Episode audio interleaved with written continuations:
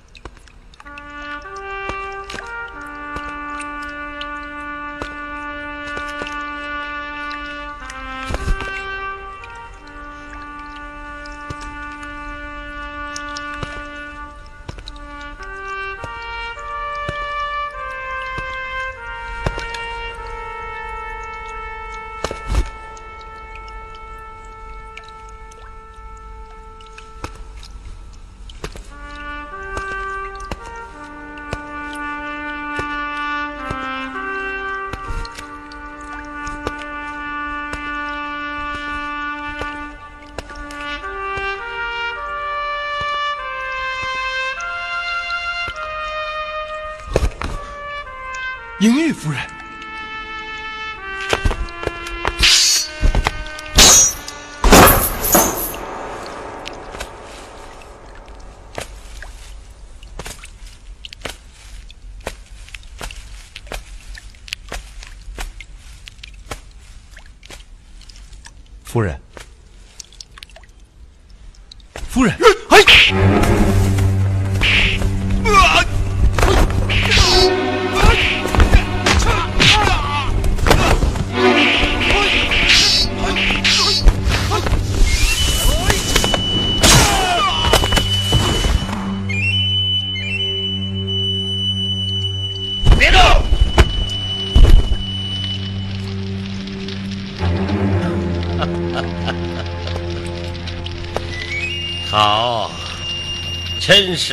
是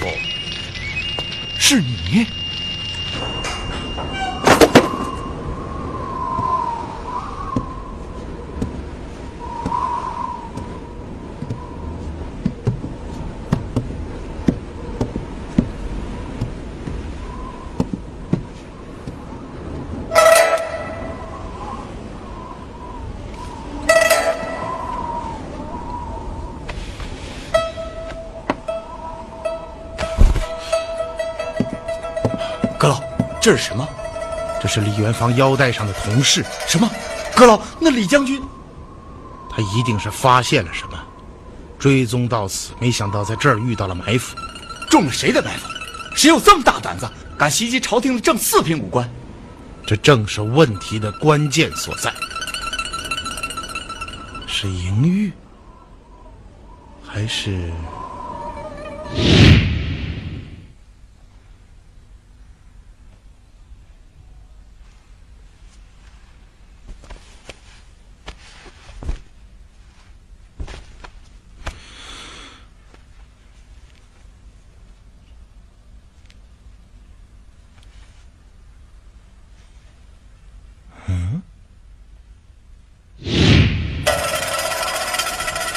哎呀，原来是这么回事！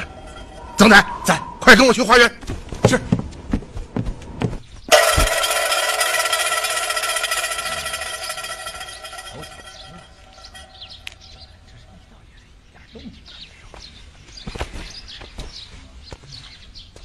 刘大，哎，大人，昨晚正房值夜的仆役听到什么声音没有？哦，呃，刚刚太爷已经问过了，值夜的人说什么也没听到。哦，你下去吧。是。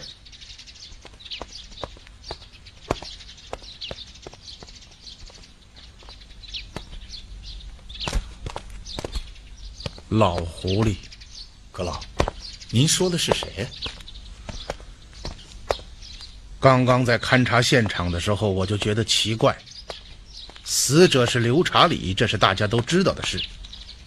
就算是莹玉想要杀人灭口，也不必将死者的头颅割下带走，这是不合乎情理的事情。您的意思是凶手不是莹玉？还记得现场的情形吗？嗯，尸体躺在床上，被子是掀开的。这种情况只有一个解释，那就是死者在临死之前发现了凶手，掀开被子试图逃命。被子会不会是凶手掀开的？不会。为什么？你要斩人头颅，需要掀开被子吗？呃，卑职愚钝。那么刘查理既然有时间掀开被子准备逃命，为什么就没有时间大声呼救呢？也许是佣人没有听见。刘查理的房间与佣人的房间仅一墙之隔，大声呼救怎么会听不见呢？那您的意思是？我看只有一个解释，那就是他将另外一个人的尸体放在了床上，匆匆离开，忘记了盖上被子。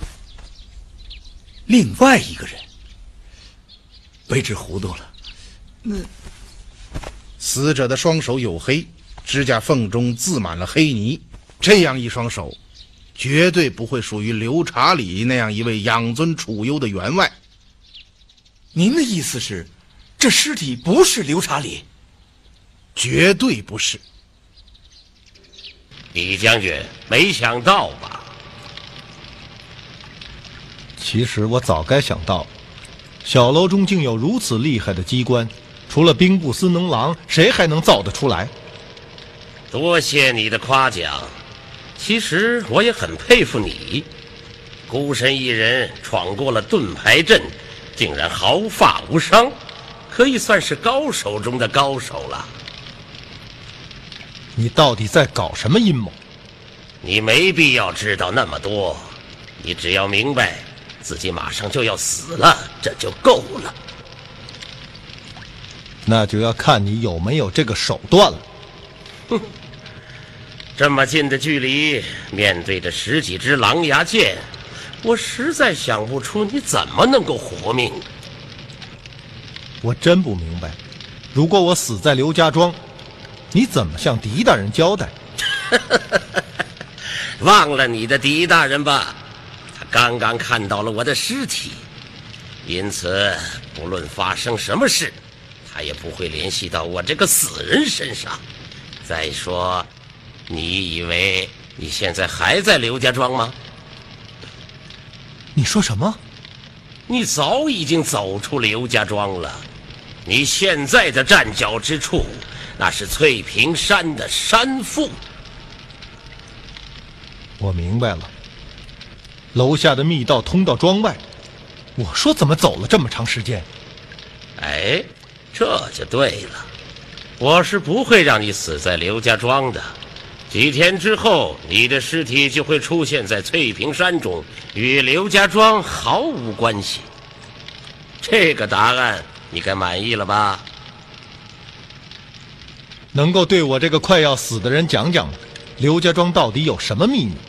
我只能告诉你，狄仁杰是自作聪明，他以为能够对付我，可是他错了。我比他聪明十倍，他永远也不会知道刘家庄的秘密。好了，话就说到这儿吧，你该上路了。再见了，李将军。嗯还是让我先送你上路吧。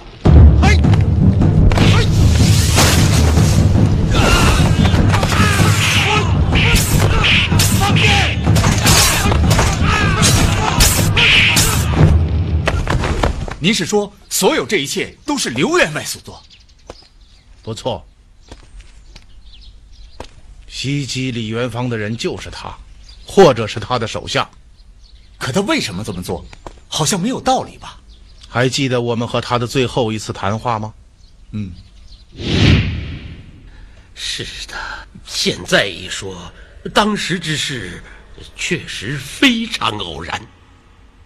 于是，我们就有了这样一个问题：英玉为什么要做这样的事情？他到底要在你们父子身上得到什么？啊？啊？你想到了什么？没什么，呃没什么。呃，草民也真是想不出，呃，英玉呃为什么要这么做呢？是吗？真的想不起来了吗？呃，是啊，我想，呃会不会是为了草民的家产？你真是这么想的？呃，除此之外，草民也想不出别的了。刘查理无意之间在我面前露出了马脚，他知道我定然不会善罢甘休，于是便想出了以假死来逃避我追查的办法，这样又可以嫁祸于盈玉，可以说是一举两得。他之所以斩下了死者的头颅，就是为了让我们无从辨认死者的身份。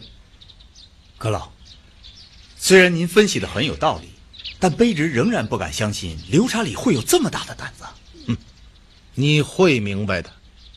那依您所说，既然刘查理想以假死来逃避追查，又为什么袭击李将军？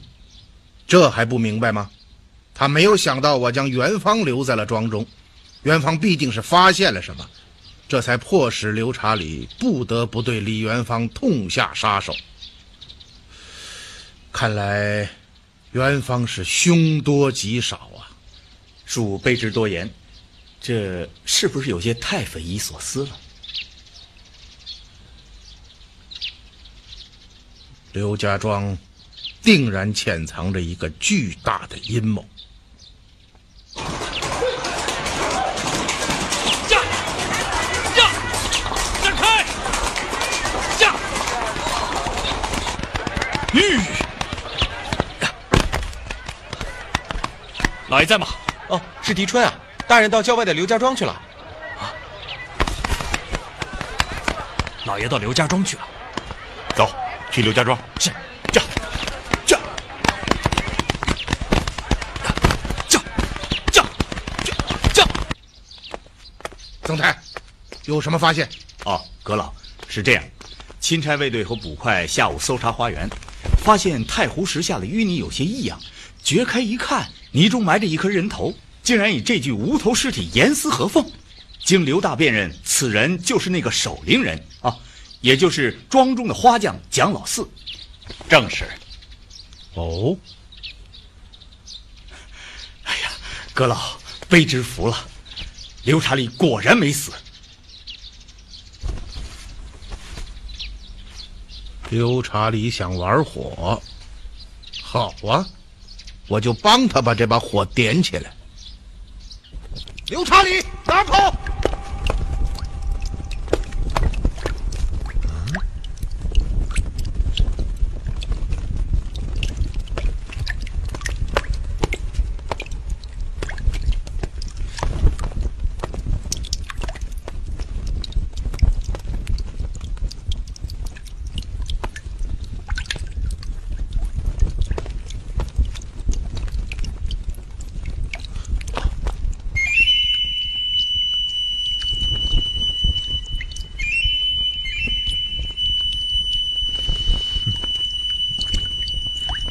刘大，在，马上将刘家庄所有的家人仆佣带到东乡跨院，我要问话。是。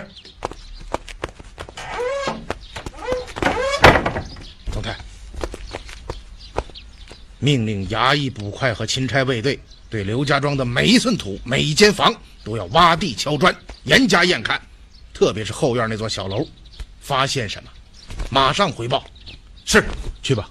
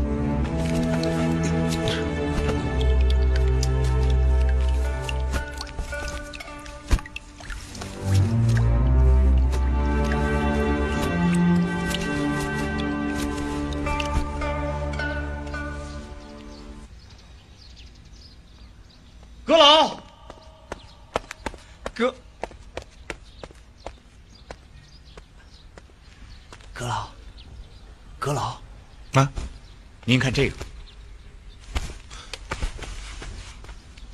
这在哪里找到的？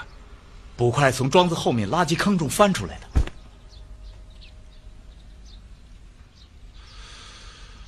我们忽略了一个重要的人物。谁？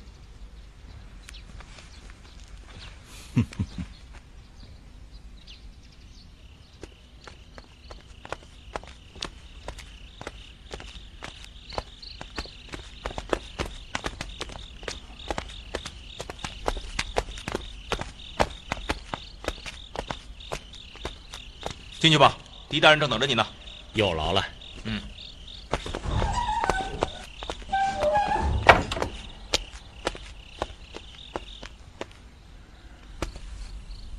大人，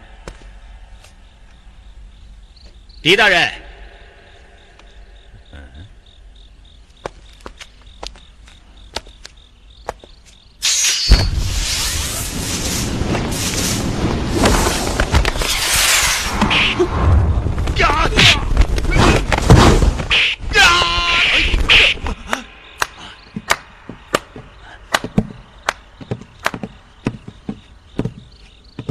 真是好功夫啊！我怎么会忽略了你这样一位高手呢？大人，小的不懂您的意思。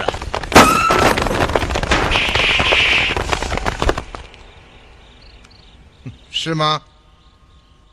我让你见两个人。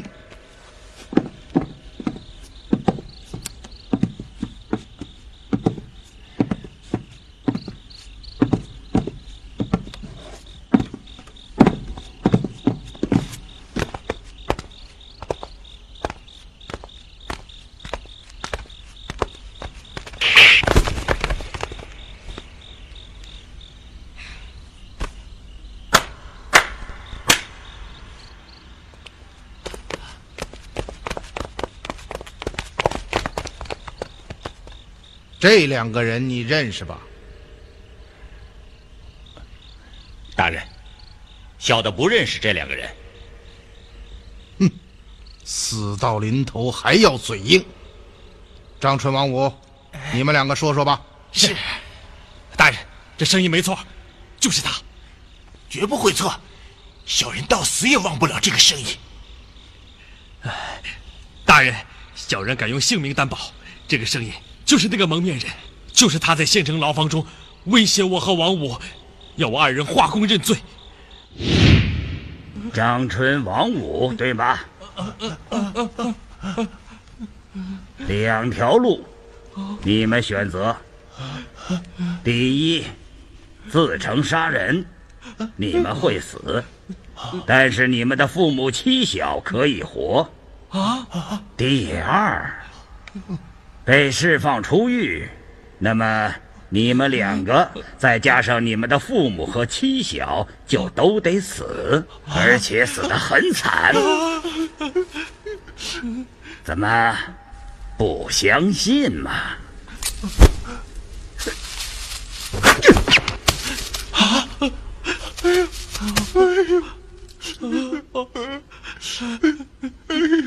相信我，我说得出，做得到。就这样，为了家人的性命，我们只好替他顶罪。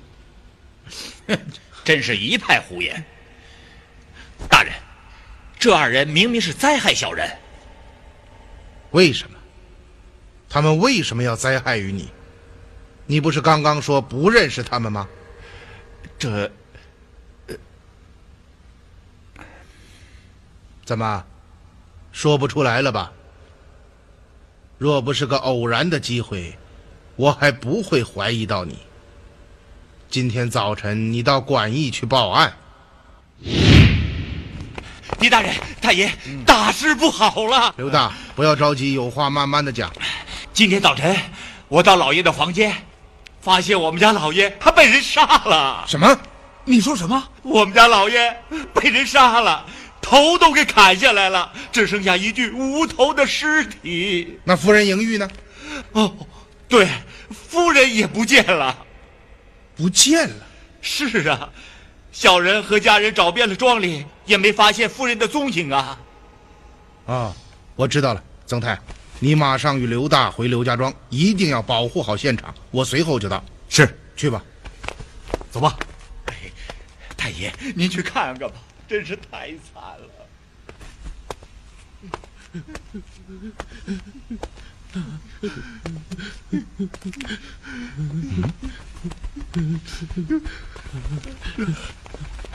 你们怎么了？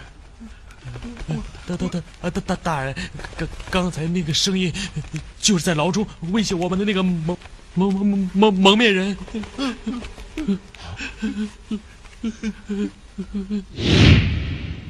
于是，我马上联想到了一件事情，那就是我第一次到刘家庄，公子刘传林命你陪我和元芳去观看花园。二位，这边请。哎，刘大，你还是个左撇子啊！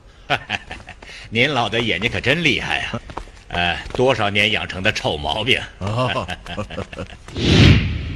你是个左撇子，没错。那又怎么样？哦，在张春家发现的那把菜刀上，就有一个左手的血手印儿。是你，是你杀死那个借宿之客。请问县令大人，你有什么证据？难道就凭张春王五的一番话，还有一个血手印儿，定小人之罪？你是刘查理的帮凶，就是你杀死了京城来的两个仆役，嫁祸给张春王五，也是你在昨天夜里袭击了李元芳，同样是你杀死了花匠蒋老四，用他的尸体冒充刘查理，企图混淆视听，将本阁引入歧途。我问你，刘查理现在何处？俗话说“捉奸捉双，拿贼拿赃”，大人这全是凭空臆想，何曾有半点证据？一个仆役竟有如此高强的身手，这难道不是证据吗？小人自幼练武，这难道也犯法吗？哼哼，好一张巧嘴。嗯，这个你认识吧？我问过庄中的仆役，这团纱布就是从你的房中扔出来的。哼哼，而且今天在小楼之中，我轻轻地拍了一下你的肩膀，你竟然疼得呲牙咧嘴。下午就在这正堂的地上，我发现了一滩鲜血，而那个位置就是你站过的。怎么样？要不要脱衣验伤啊？哎！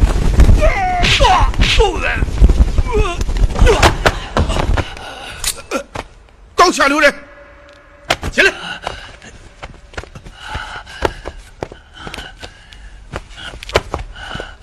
我劝你还是老老实实的回答我的问题，免得皮肉受苦。刘查理躲在什么地方？你永远也找不到的。哼哼，这个世上还没有我狄仁杰找不到的人。我再问你，李元芳在哪儿？他死了。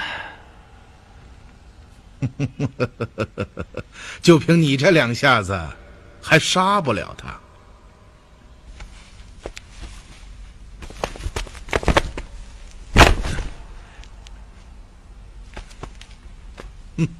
如果我所料不错，你身上的这些伤就是他给你留下的吧？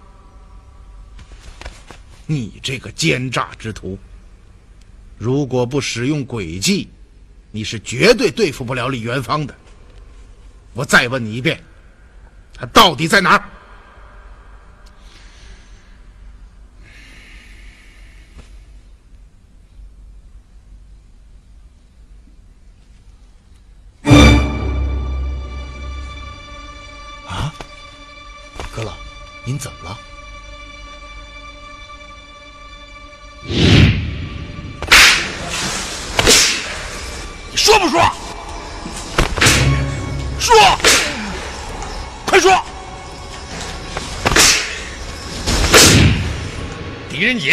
告诉你，不牵出杨之柔，你就是死路一条。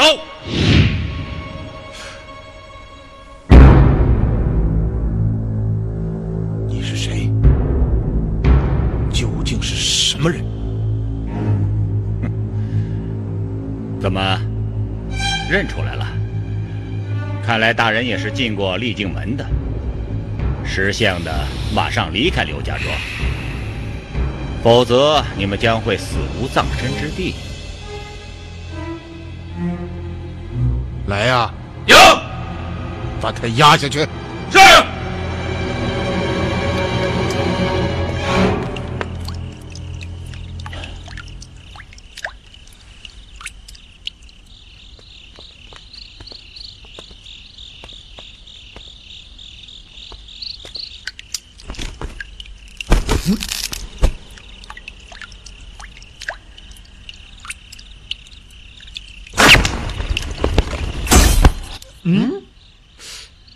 生意啊？啊？哎，不知道啊，快找找。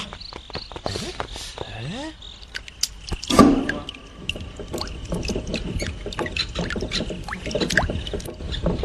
嗯，哎，邪了，这路都成精了，怎么自己转起来了？走，过去看看。走。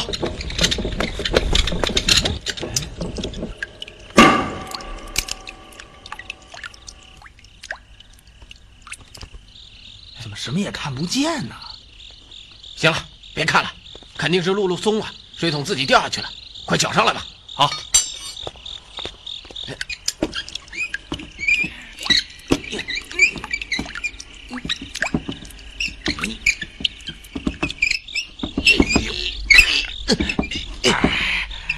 怎么怎么这么沉呢？快过来帮忙！这他妈废物，连水桶都搅不动，是高沉呐！什么东西？这是？还能是什么东西啊？肯定是露露坏了，一会儿让人来修修。搅个水桶都这么费劲，要是有人上来，还不得累死啊！哎呀，到了！哎呀，哎，哎，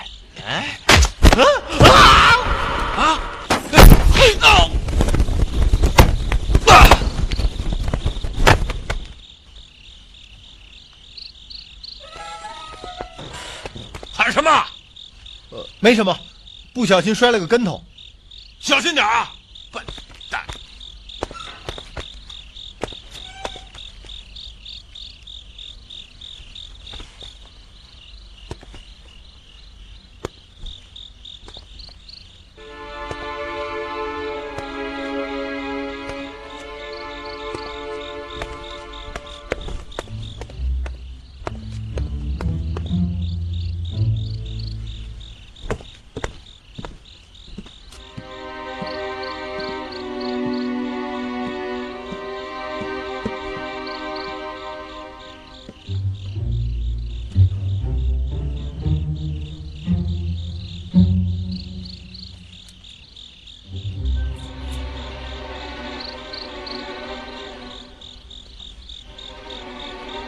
本想杀了他，可是没想到这个李元芳竟然如此了得。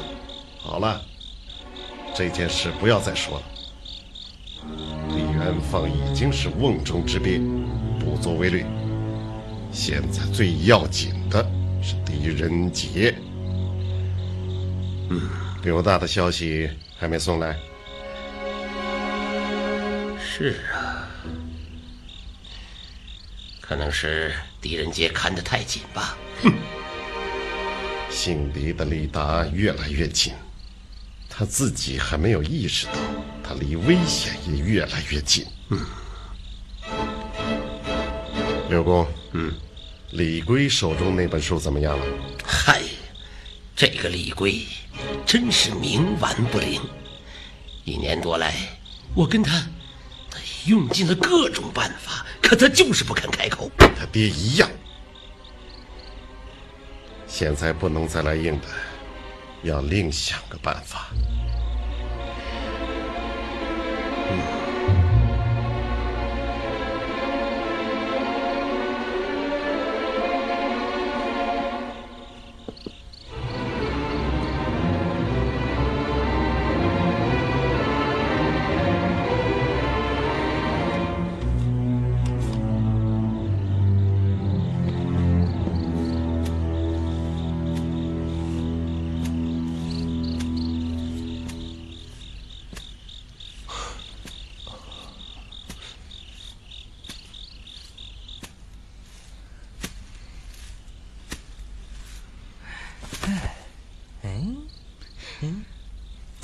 羞了？你要干什么？玩玩嘛！滚开！嗯，好啊。给啊！你是谁？呀！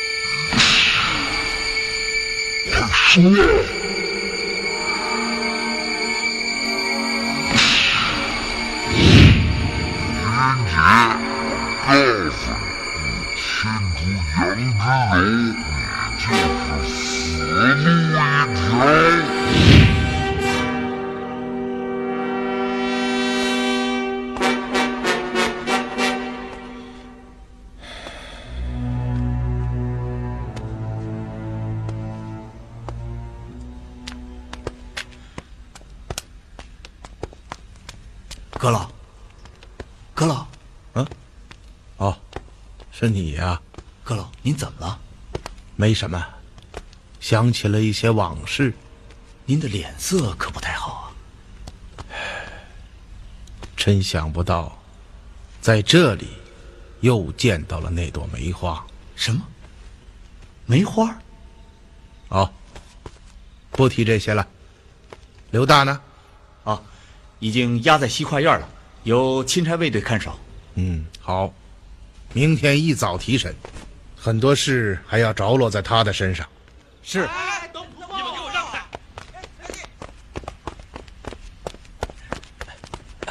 老爷，嗯，什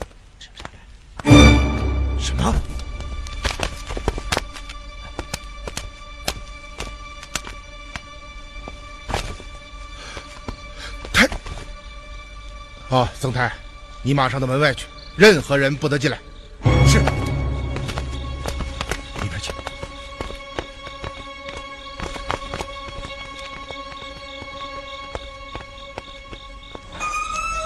请。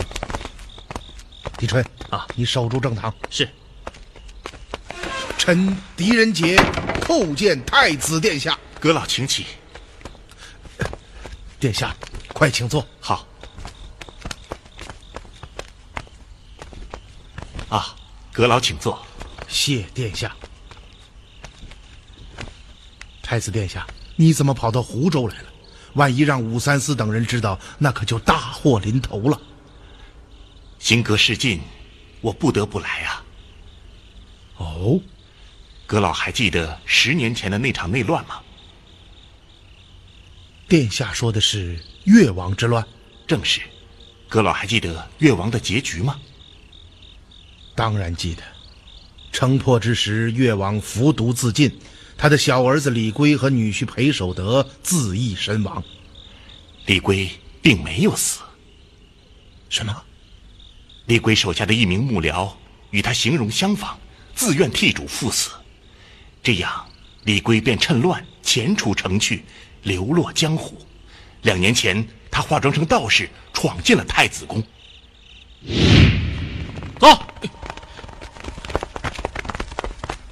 殿下，此人手持桃木剑，硬闯宫门，被卑职等拿下。哦，有这等事。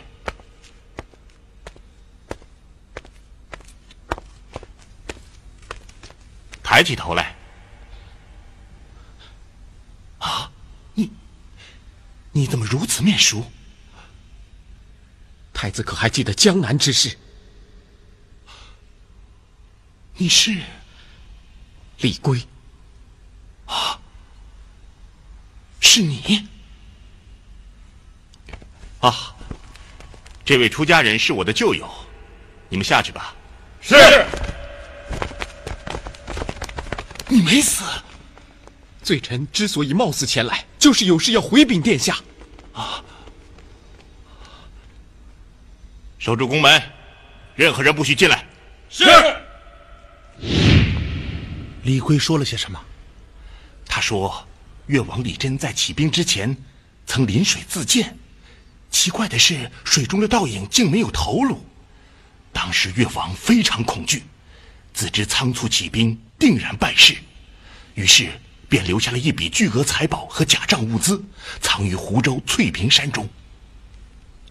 翠屏山，就是刘家庄后的翠屏山，应该是的。当时越王请来高手匠人，绘制了藏宝图，而后将藏宝图一分为三，分别藏在了三本蓝山记中。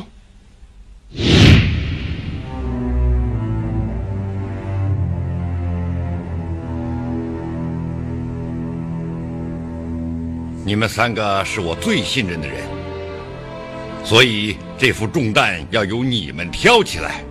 跪下！你们共同发誓，绝不背叛李唐天下，绝不背叛李唐天下，绝不助纣为虐，绝不助纣为虐，同心辅佐太子复位，同心辅佐太子复位。若为此事，人神共济。起来吧。